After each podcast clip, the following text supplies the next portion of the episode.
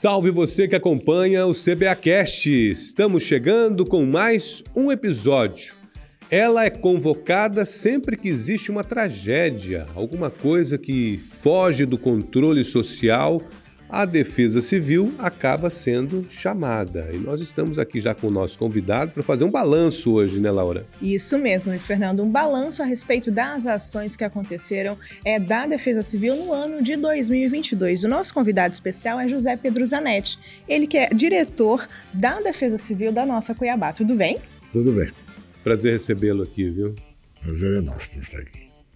Zanetti, vamos começar falando a respeito dos números da Defesa Civil, né? Vamos começar esse balanço fazendo o balanço mesmo, né? Como é que foi, como né? Como que foi o foi? ano de 2022 para a Defesa Civil Municipal? É, esse ano nós tivemos uma condição meio atípica até no ano, né? E isso acabou resultando em lucro para nós, né? Que nós tivemos é, ocorrências de chuvas no meio do ano. Nós tivemos chuvas em agosto, né? Que já era o período para começar o período de seca, de estiagem. E isso refletiu que em 2021 nós tivemos 570 atendimentos em queimadas urbanas. Esse ano nós chegamos a 298. Que maravilha! Então houve uma redução grande, então diminuiu bastante. Isso refletiu na qualidade do ar que nós respiramos, não teve tanta fumaça na cidade. Né? Então melhorou bastante as condições Mas dessa. as pessoas ainda estão tacando fogo. Ainda tem, ainda é 298 ainda é um número, eu acredito, bastante alto. Eu considero Porque- alto ainda. né? Porque é, é o, ser- é o cidadão, né? É o ser humano que produz Sim, o fogo. Porque sim. essa história de que um vidro, o sol bate no Não. vidro e aí o vidro reflete É, o- e pega a- fogo na vegetação. É, a questão do, do fogo que alguém- espontâneo, né? É fogo espontâneo? Não, o cigarro que alguém passou e jogou pela janela do carro. Isso aí tem É. sentido? Não, a, a questão da, da bituca do cigarro jogada pela janela. Isso dependendo da condição. Se estiver muito quente, o ar muito seco, o mato muito seco e um pouco de vento pode resultar numa queimada. Mas 98% dos casos é colocado fogo. Infelizmente, a cidade de Infelizmente. Cuiabá ainda tem pessoas que fazem esse tipo de, de queimada predatória mesmo, né? Tem, tem os casos que se coloca fogo para ver queimar, vamos dizer assim, né? E ainda tem aqueles casos que é meio que institucional, acostumado a queimar o lixo no fundo de casa, de queimar o mato do Aí pega o terreno pra- controle. É, aí perde o controle e isso se propaga e acaba virando uma grande queimada, né? Uhum. Tivemos casos desses esse ano? Tivemos alguns casos. Esse ano nós tivemos algumas grandes queimadas mais afastado da cidade, um pouco mais fora né, do perímetro urbano, né, da, da, da, da malha urbana, vamos dizer assim, né? Que se transformou em grandes queimadas em grandes áreas, né? E a atuação da Defesa Civil é, em conjunto com o Corpo de Bombeiros foi fundamental nesse momento para fazer essa retenção das queimadas? Ah, sim. Essa parceria com o Bombeiro é uma parceria que vem dando certo, já tem dois anos né, que funciona. E tem funcionado muito bem, dá certo. Temos que trabalhar em conjunto, até porque nós sozinhos não temos condição de fazer muita coisa. O bombeiro também sozinho também não. Então a parceria funciona muito bem. Agora, nós estamos no período de chuvas, né? Nesse momento, a Defesa Civil está tranquila, não tem o que fazer, está tudo bem. É, e- esse momento eu falo sempre que nós, nós temos em nossa cidade dois, dois momentos, né, do- dois problemas que nós temos aqui, né, e todos se referem à água. Que num período do ano nós não temos água, temos pouca água. E no outro período temos muita água. Nós estamos entrando agora nesse período de muita água. Então aí começam a acontecer inundações, os alagamentos. A gente sabe que a nossa cidade, a infraestrutura de drenagem urbana na nossa cidade é muito antiga é deficiente em alguns locais, alguns pontos, né? Então isso, numa condição de uma chuva mais intensa, né, mais forte, causa problema. Há possibilidade, por exemplo, de acontecer algum tipo de enchente na cidade de Cuiabá?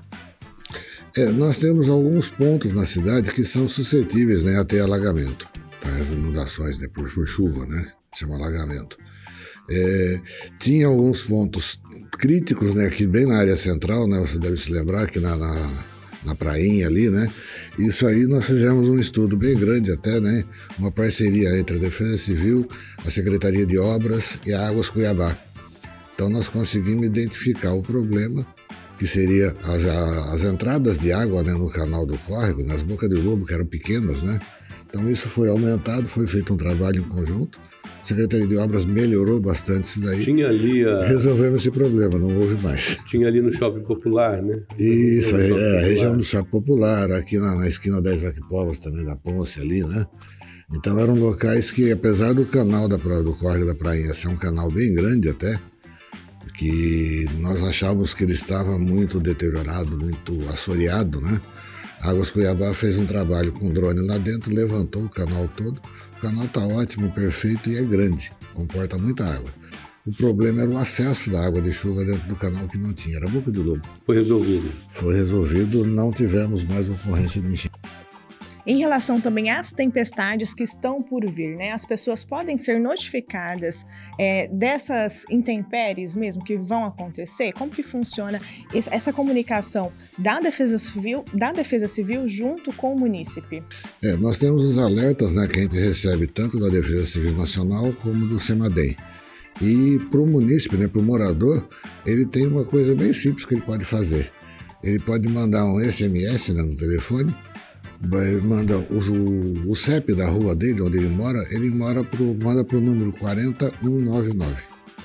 Então isso vai ser gravado lá na Defesa Civil Nacional sempre que houver uma, uma possibilidade, né, uma previsão de uma chuva mais forte ou de uma ocorrência qualquer né, que possa prejudicar, ele vai receber um torpedo, né, um SMS, alertando para aquele fato. Agora as crianças, vamos falar de um fato que geralmente criança gosta de brincar na enxurrada, né? Hum.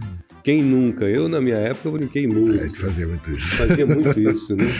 É, é, é um trem bom demais. É, mas é uma situação muito perigosa, né? É perigosa. É muito perigoso. A gente repete isso porque você tem duas situações de risco muito grande ali. Primeiro que essa água da enxurrada, com certeza é uma água contaminada com alguma coisa.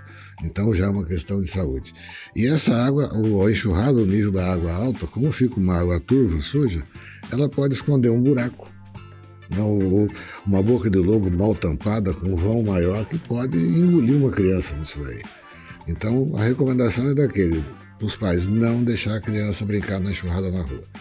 Choveu, tira a criança, segura em casa. O Até porque daí entra é aquela, é entra aquela outra coisa do pessoal que está roubando a, a, a, a, boca de lobo. Tampa é, tem, tem, essa questão que rouba as tampas do, do PV, né, os postos de visita, que chama aquela tampa redonda, né, que é de metal, fica aquilo aberto.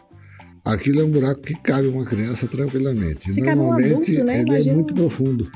Normalmente ele varia de 3 a 5 metros de profundidade aquilo. Então, numa chuva, se aquilo estiver cheio de água, uma enxurrada e aberto e for para dentro ali, é um risco muito grande de afogamento. É uma tragédia pode acontecer, né? E também as orientações em relação a raios, trovões e também tempestades, Anete. O que você tem para dizer para a população que está nos assistindo e também está nos ouvindo agora?